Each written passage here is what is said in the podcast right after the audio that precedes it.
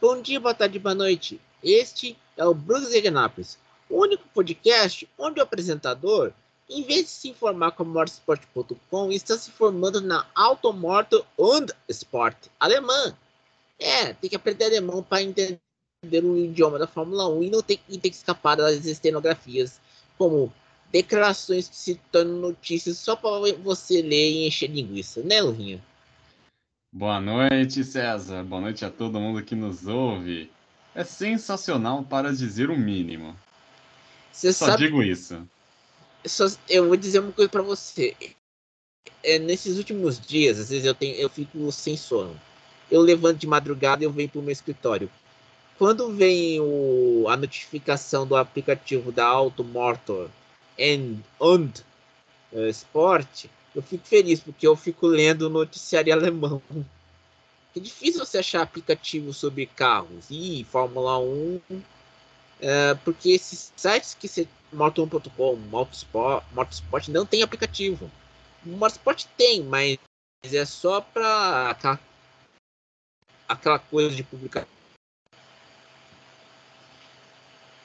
E as fofocas de temporada de Fórmula 1. Então, Aí eu fui ver lá. Eu, eu baixei por causa da questão da AlphaTauri. Eu li a reportagem e gostei. E eu tô aprendendo alemão mesmo. Olha, o Luiz tá mais avançado que eu. Não, eu, é que assim, é uma coisa meio de criptografia. Você, como você conhece o texto e as informações, você vai decifrando.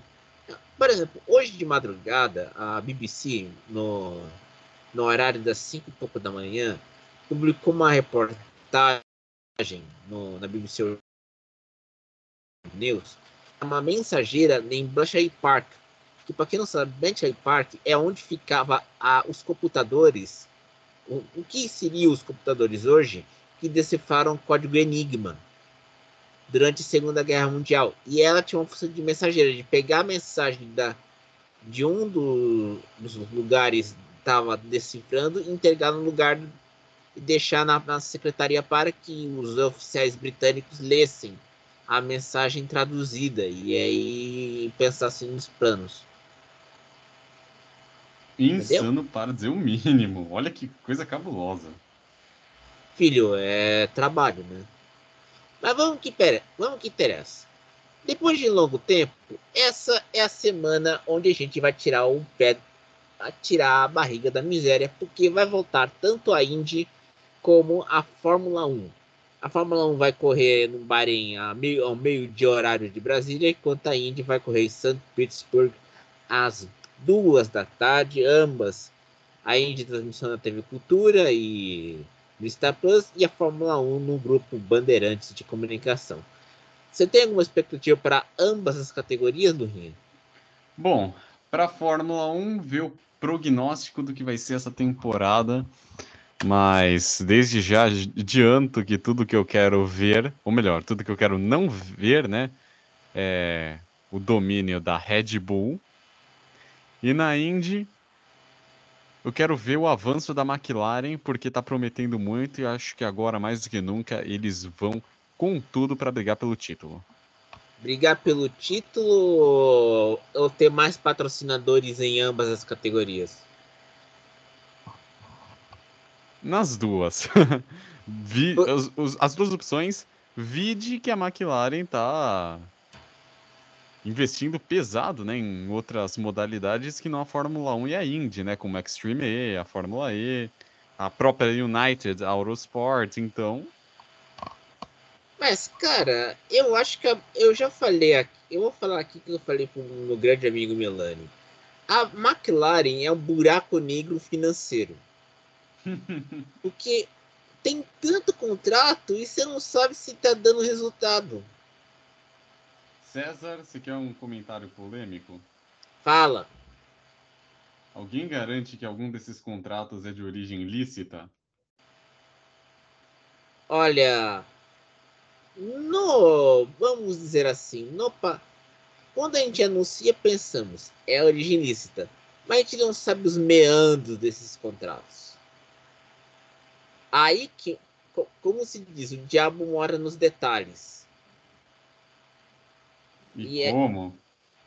Por exemplo, hoje o boletim de negócio da BBC no horário da madrugada anun- anunciou que a Aston Martin, a montadora, está com um prejuízo de 3 bilhões de libras no, no ano fiscal de 2022.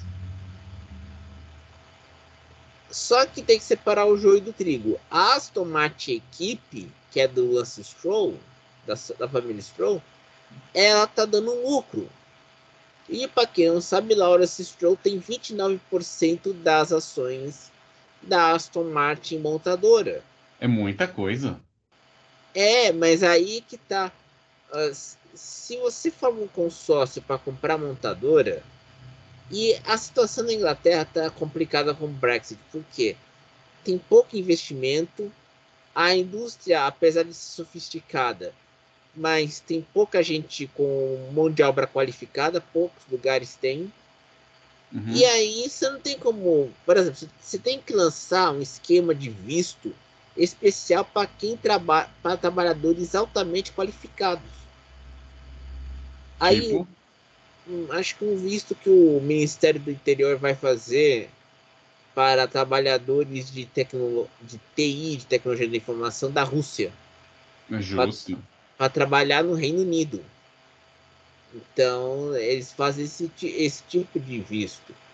Agora, a eu já falei isso pro Milan e vou falar aqui. O- a McLaren é um buraco negro de finanças. Você não sabe para onde que tá indo. César, mais um comentário polêmico aqui. Fala. É comparável ao Palmeiras? Não, o Palmeiras, pelo menos, é, não briga no Brasil e na Inglaterra a McLaren só tem escrutínio depois, na segunda-feira pós-corrida. Compreensível. Não é, não, é, não é igual aqui no Brasil que todo dia você tem alguém descendo a linha no Palmeiras. Aham.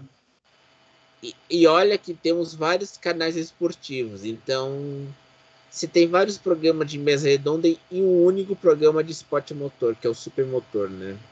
Sim. É triste para falar uma coisa, né? E, aliás, a, a Indy nesse ano. é, a gente vai voltar na Fórmula 1. A Indy nesse ano vo- fo- volta focada nos Estados Unidos e é na questão do plano híbrido, do sistema híbrido que eles vão construir. A questão é: esse sistema híbrido vai funcionar em um circuito oval? Não porque se desgastaria mais fácil. Não, e outra também, você não teria frenagem para fornecer a energia do motor elétrico para o motor térmico. Exatamente.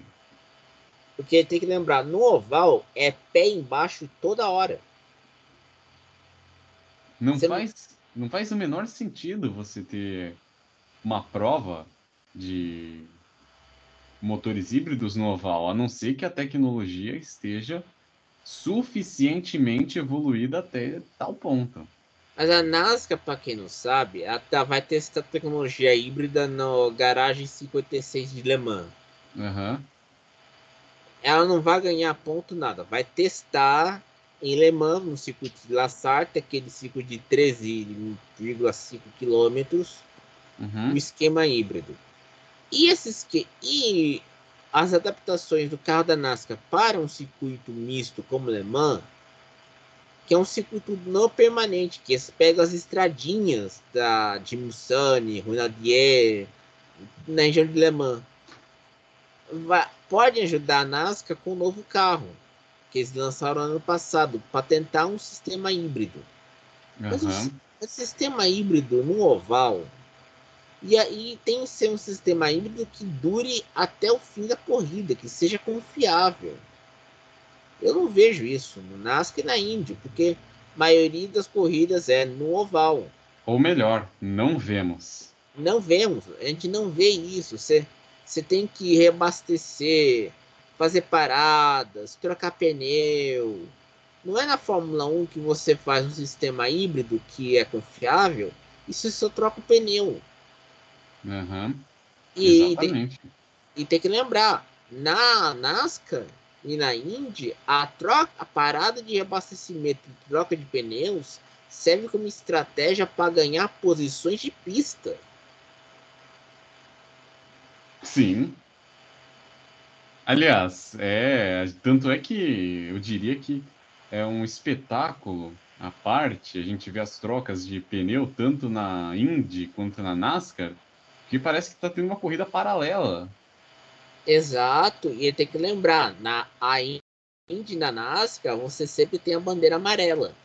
Sim. Então, e aí é uma janela involuntária para você colocar os carros nos chamar os carros para o pit lane e trocar o, o pneu e o reabastecer. Justo.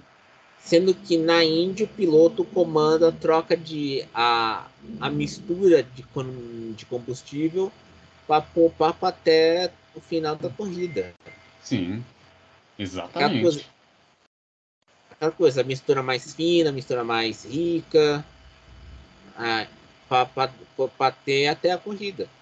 E o sistema híbrido só funcionaria mesmo em circuito de rua e pista mista. Porque o freio pode se regenerar, gerar a energia necessária para o motor elétrico. Mas isso é a Indy. Na Fórmula 1, a Auto Motor and Sport fez uma longa reportagem dizendo que a Red Bull tem uma diferença de 2 a 4 décimos para a Mercedes e 6 décimos para a Ferrari.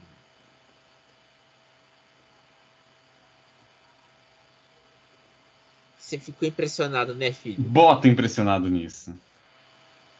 E olha que eles fizeram levantamento com comparando os tempos do Bahrein e as condições da pista.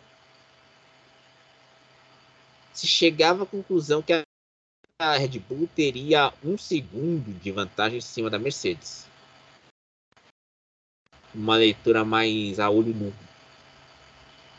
Insano para dizer o mínimo, mas ao que está se desenhando, a Red Bull ainda tem vários pés na frente. Não, e outra, a gente tem que lembrar, a Red Bull ainda vai ser punida pelo por estourar o teto orçamentário por causa com um de vento. Só que isso só vai ter efeito no ano que vem. Uau! Ou seja, a bomba vai estourar no colo dele só no ano que vem. Só. Injustiça. Eu não acho justiça. Eu acho que é injustiça com as equipes. Você, você tem que limitar o túnel de vento, que é, vai ser a principal punição, se limita o túnel de vento. Aliás, falando de Fórmula 1 e túnel de vento, a AlphaTauri hoje disse que não será vendida pela Red Bull pelos novos administradores da companhia. Porque tem que lembrar, no ano passado o trade de Master Chiefs morreu e era o que mandava e desmandava na Red Bull na questão de grana. Os novos administradores, segundo a reportagem da Auto Motor and Sport, chegaram venderiam a AlphaTauri se caso a equipe não se mudasse de Faenza, a antiga sede da Minardi, para o Reino Unido. Olha, eu não sei não, mas a, acho que a Alpha ah, o Christian Horner disse no Drive to Survive uma vez que a Red Bull é uma equipe de quatro pilotos, com quatro carros. Sim. Eu não sei se isso vai dar certo. Aliás, e sincero, honestamente, eu não vejo. Não vejo aí a Red Bull abrindo mão de uma de suas, de suas equipes.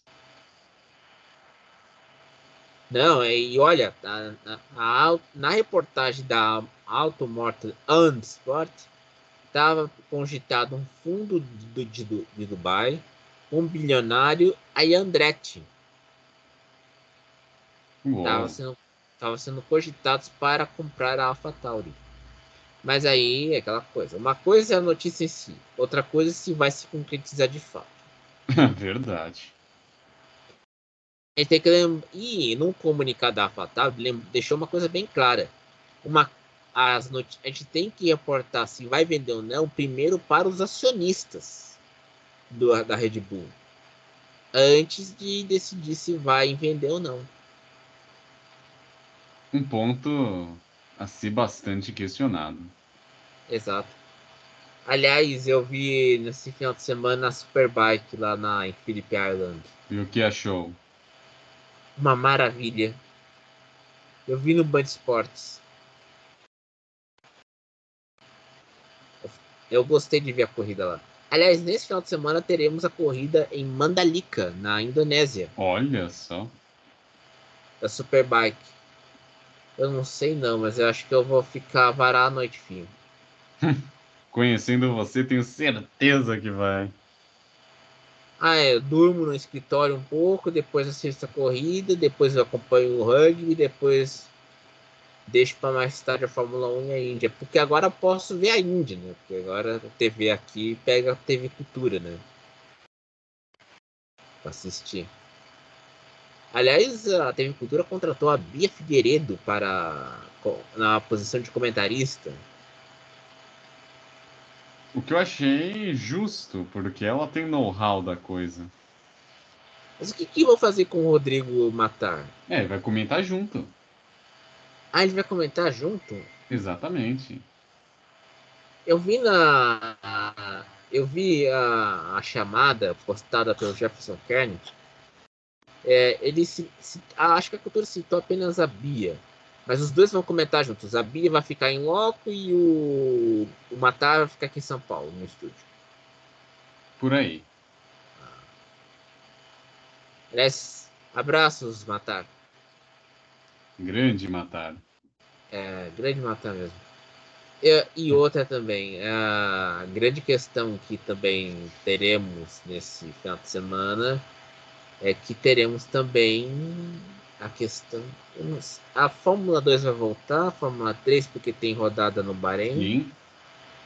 E tem essa história do Lance Stroll ter feito ter se acidentado com a bicicleta e não sabermos se vai chamar o Drogovic para correr a primeira corrida da Aston Martin. É, nós como brasileiros, a gente vai fazer mandinga aí pro Drogovic assumir a posição.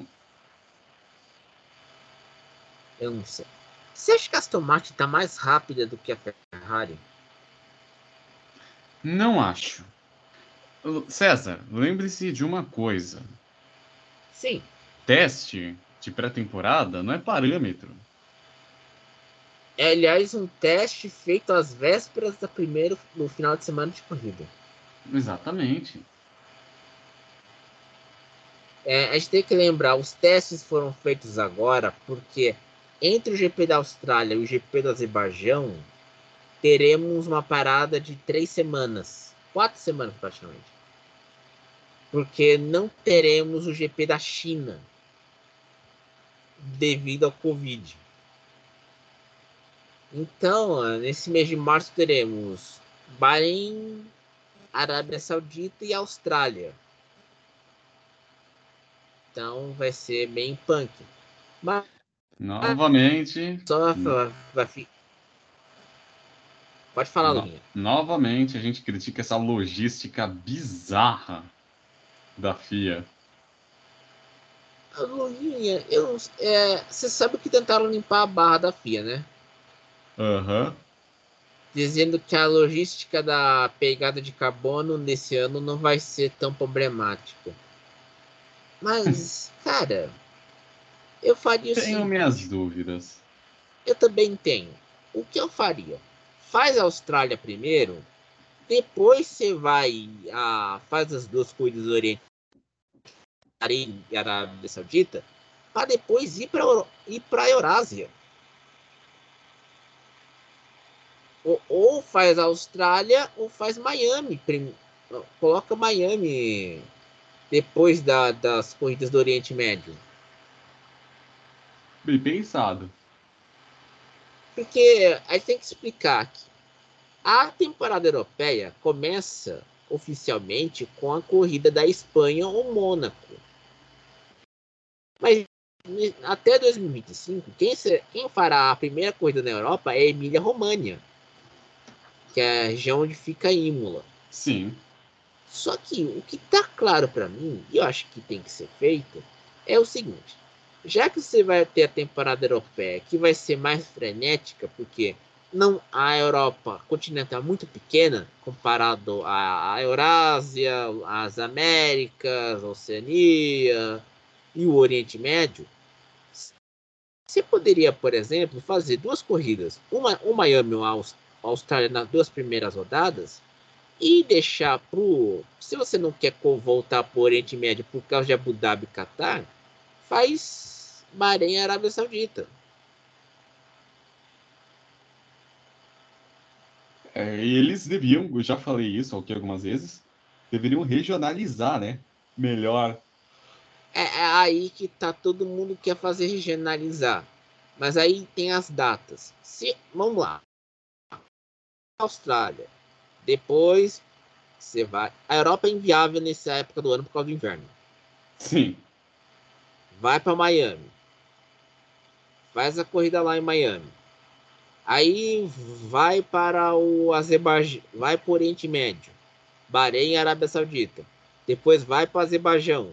Depois, Azerbaijão que fica na Eurásia, Cazaquistão, fica no Mar Cáspio. Depois você vai para Emília Romana, começa a temporada europeia.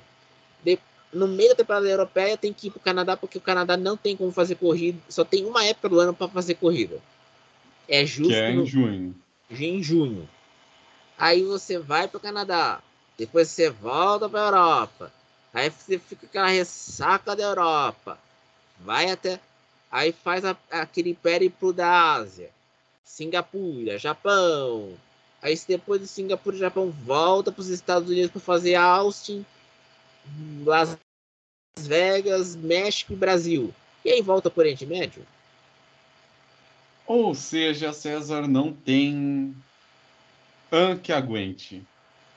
Ah, não tem avião que aguente agora. Esse, zero, esse 747 vai ser um trabalho danado. Pô. Aí tem que falar, o novo 747 que é cargueiro, a, a, a carga principal não, não abre pelo nariz, abre pela cauda. Eu não poderia ah, falar sim. outro termo, senão daria piadas de duplo sentido. Verdade. Porque se eu falasse o que abre pela cauda, se eu falasse o que eu tava pensando, já vai está virar entendido. Exato. É, é esse novo 747, porque já pararam de produzir a versão para passageiros, vão produzir ainda para cargueiro. Então é complicado. Você fazer um carro, fazer um avião, fazer viagem, trocar de carro, tudo mais. Sem contar que teremos a pausa de inverno e a pausa de verão. Sim. Nesse caso. E aí, seja o que Deus quiser. Só tem que dizer uma coisa. Você acha que a Ferrari nesse ano vai limpar a barra? Bom, a começar pelo que apresentou na, nos testes pré-temporada, levemente. É um processo gradual até que isso aconteça mesmo com você com aquela cara de. É. De, de ressaca que ele tem? claro, né? Afinal de contas, ele tá ali para colocar ordem na casa. Ah, com certeza. Aliás, também tem outra. Nesse ano também teremos a MotoGP estreando no Cazaquistão. No circuito oh, de Almaty. Você acha, você acha que a Red Bull. Vocês, além do Azerbaijão? Se vocês pensavam que a Fórmula 1 tem as suas loucuras, é que vocês não viram a MotoGP. A tendência é piorar. Não, já tem o circuito da Índia. O circuito de Bud vai se vai chamar GP de barato. Aí, Aí, podemos falar que vai ser o maior barato. Você, você viu a Fórmula em Hyderabad, né? Sim aquela sujeirada na pista. Uhum. Até levantava, até levantava. E no Cazaquistão, a, a, pista será em Almaty, onde fica a segunda maior cidade. É uma pista boa, só que você vai ter que levantar às sete da manhã para ver a corrida, porque para quem não sabe, o Cazaquistão fica no meio da Ásia Central. Mesma coisa ainda, você vai ter que levantar às 6 da manhã para ver corrida. Vai ser barra pesada. Não, não vai ser barra pesada. Para quem aguenta o Fausto Macieira, acho que até não é leve. Né?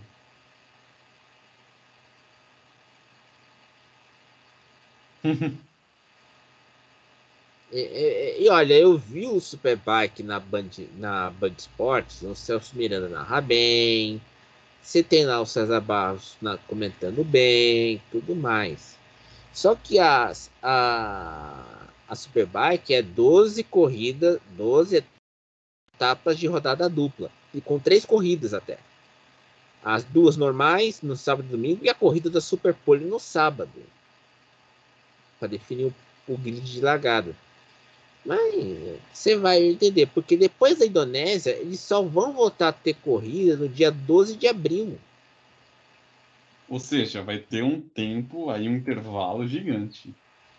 É, e aí tem que lembrar, não é uma, um calendário de 20 etapas com a MotoGP ou de 23 da Fórmula 1. Porque eles fazem as etapas, fazem duas corridas por etapa, três até. Uau. E aí é aquela coisa, três corridas por etapa até vale a pena. Você valoriza eventos, você pega a, essa etapa da, de Phillip Island, a corrida do sábado foi na chuva. E a corrida no domingo foi em sol a pino. Então o acerto da moto é diferente. Aliás, pessoal, eh, vamos aprender a acompanhar MotoGP e a Superbike, hein? tá mais que na hora. Tá mais que na hora. Ah, aliás, tem que lembrar que o Lurin estava com uma camiseta da AlphaTauri. Você tem quantas camisetas de equipe de Fórmula 1 no teu armário? Quatro. Quatro? Ah, que bom.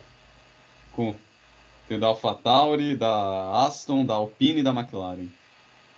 É, você não comprou da Mercedes ainda? Não. Ah, Entendi. é, tam, também calorzão, a da Mercedes vai esquentar muito. Justo. Ai, que coisa. E, e só para constar, a Automoto Sport é melhor do que a Motorsport.com, entendeu? É bem melhor, porque aprende alemão e tem matéria que não é estenografia, ou seja, pegar a declaração do caboclo e transformar em uma notícia que eu aprendi com uma grande amiga minha. Depois disso, é só encerrarmos o Branco de Anápolis. Siga a gente no Spotify e seja que Deus quiser. Aliás, fanbase vai te catar. Bom dia, boa tarde, boa noite e até mais. Até mais.